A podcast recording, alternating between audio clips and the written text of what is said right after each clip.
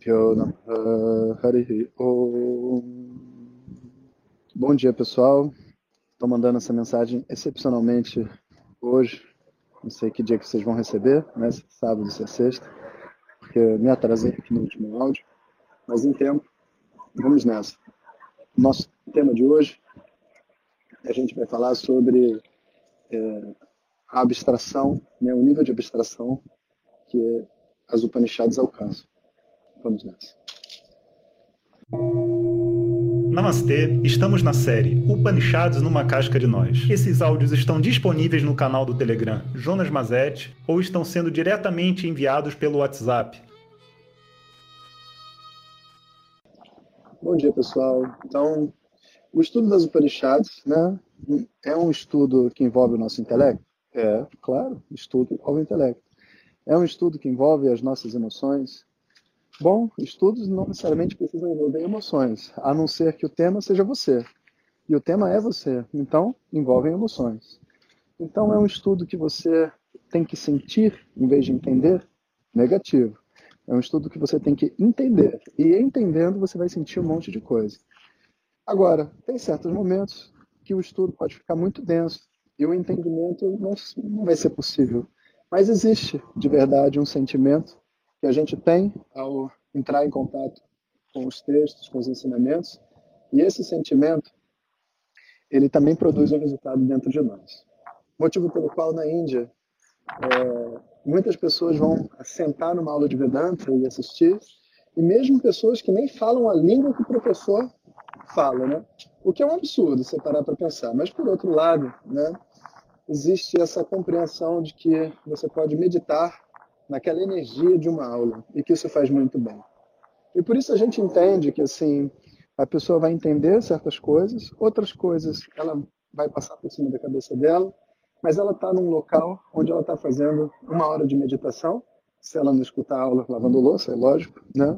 Ela está fazendo uma hora de meditação e uma hora de estudo ao mesmo tempo. Então, isso qualifica a mente dela para o próximo round de estudo, que virá logo em breve. Né?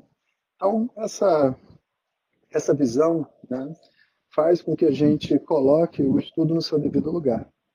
O estudo, ele mexe com o nosso intelecto, com a nossa forma de pensar, com a nossa cabeça, com o nosso entendimento sobre o mundo, com tudo isso.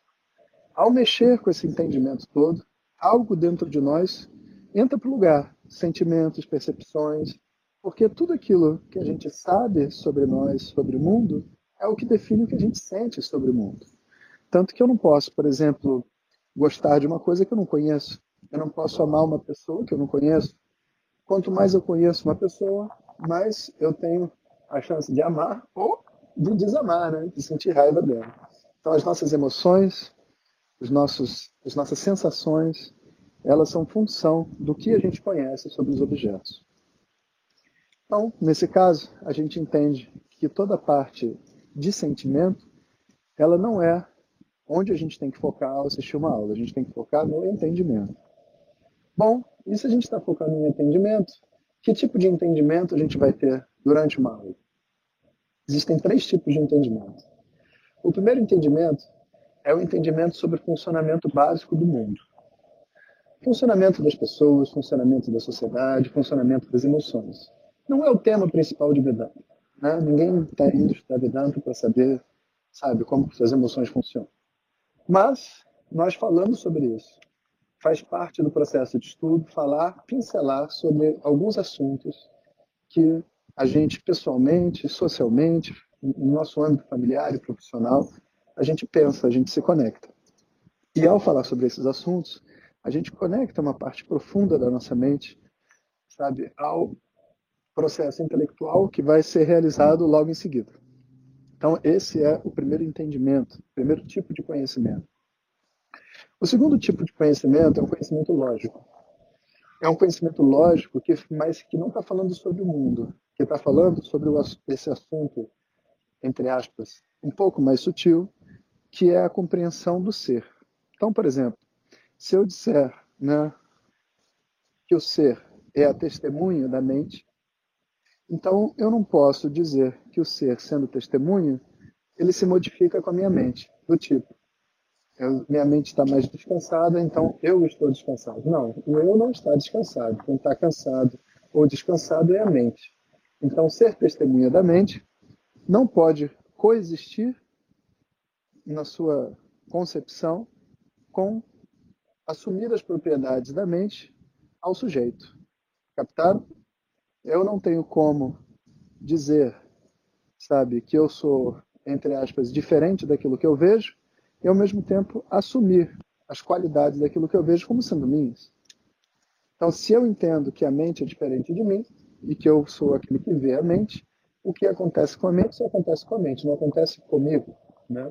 Então, essas discussões com base na lógica são o segundo estágio que a gente vai tipo assim navegar durante todo esse processo de estudo de Vedanta. E essa parte já é uma parte onde você precisa realmente fazer assim uma musculação intelectual, porque algumas lógicas são bem simples, como essa que eu expliquei, e outras lógicas são bem mais difíceis, sabe? Por quê? Porque se eu explicar para você assim que foi Deus que criou o mundo, e se ele criou o mundo, né, ele também criou o espaço, criou o tempo, criou todos os elementos, sabe? E aí você pergunta, por que que ele criou? Aí você não entendeu o que eu falei. Por quê? Se Deus criou o tempo, então o tempo não pode existir para Deus. Ele tem que existir antes do tempo, se é que você me entende, ou fora do tempo, né? Talvez antes fica difícil de entender. Ele precisa existir além do tempo. E se ele existe além do tempo, ele não pode criar, porque criar é uma ação no tempo. Então tem um processo aí que parece que está ok falar que Deus criou, mas na verdade você está atribuindo uma realidade ao tempo que é superior à realidade que Deus tem. Inclusive, essa foi uma discussão que a gente teve na última aula das Upanishads, na quinta-feira. É, vou aproveitar também para dizer que esse sábado agora é a última oportunidade para entrar para esse curso. A partir de sábado as inscrições fecham, porque a primeira aula já sai do ar. Né? E voltando, então esse é o segundo tipo de entendimento, ou seja, o entendimento que está falando sobre um processo lógico em cima de assuntos mais abstratos, mais sutis, que tangem eu, o mundo, Deus, a mente, as emoções, tudo que a nossa individualidade compõe. O terceiro tipo de conhecimento, ele não é um conhecimento lógico. Ele é um conhecimento que só é fruto do uso do meio de conhecimento chamado de Vedanta. Esse conhecimento, ele não é uma coisa que você, é, entre aspas, vai provar pela lógica. Você consegue ver que tem lógica o que está sendo dito. Por exemplo, se eu disser no banheiro do meu, da minha casa tem um espelho, isso tem lógica. Se eu disser no banheiro da minha casa tem um elefante, isso não tem lógica, sabe? Não respeita a minha experiência do tamanho de um elefante e um tamanho de banheiro. Mas uma coisa não prova a outra. Eu dizer que tem um espelho no meu banheiro não prova que tem um espelho no meu banheiro. Eu só estou te informando algo. Então, um meio de conhecimento é algo que te informa sobre alguma coisa. A questão é, quando aquilo que é informado é sobre algo verificável, então aquele meio de conhecimento não é simplesmente uma crença que ele está te dando. Ele está, na verdade, iluminando algo que está disponível para você saber, mas que devido a um pensamento errado ou ao não pensamento sobre aquele assunto, o conhecimento não está disponível para você. Então, Vedanta, enquanto meio de conhecimento, vai operar nesse terceiro tipo de conhecimento, principalmente. E quando ele disser né, que o eu é a testemunha de todas as coisas, ao ouvir isso, você concorda. Mas você não concorda por um processo lógico, você concorda porque essa é a sua experiência. Mas antes de alguém te falar isso, isso não está disponível para você como um conhecimento. Ou seja, está encoberto dentro da sua própria mente, por mais que seja verdadeiro, por mais que você reconheça que seja verdade, sozinho, alguém precisa te dizer. Esse é o papel do meio de conhecimento. E esse entendimento agora do terceiro nível, ele vai ficar revezando com o segundo nível. O início do estudo de Vedanta é primeiro nível e segundo nível. Na medida que você vai avançando, você está segundo nível, terceiro nível predominantemente. Né? Então, por isso também, esse estudo das Upanishads que a gente está fazendo agora não é muito fácil, porque a gente não está seguindo a ordem natural do, do processo. A gente está indo lá na frente, pincelando pedaços da última aula, sabe, do último estágio, como se a gente estivesse pegando assim para uma criança e explicando noções de física quântica, sabe? Ela tem muito caminho para poder entender mesmo o que está sendo dito, mas aquilo que é dito nesse momento faz muita diferença, porque constrói ali, sabe, um caminho de aprendizagem. E por isso a gente está fazendo esse curso com essa proposta.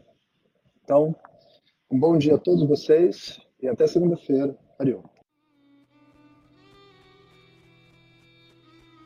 Obrigado a todos.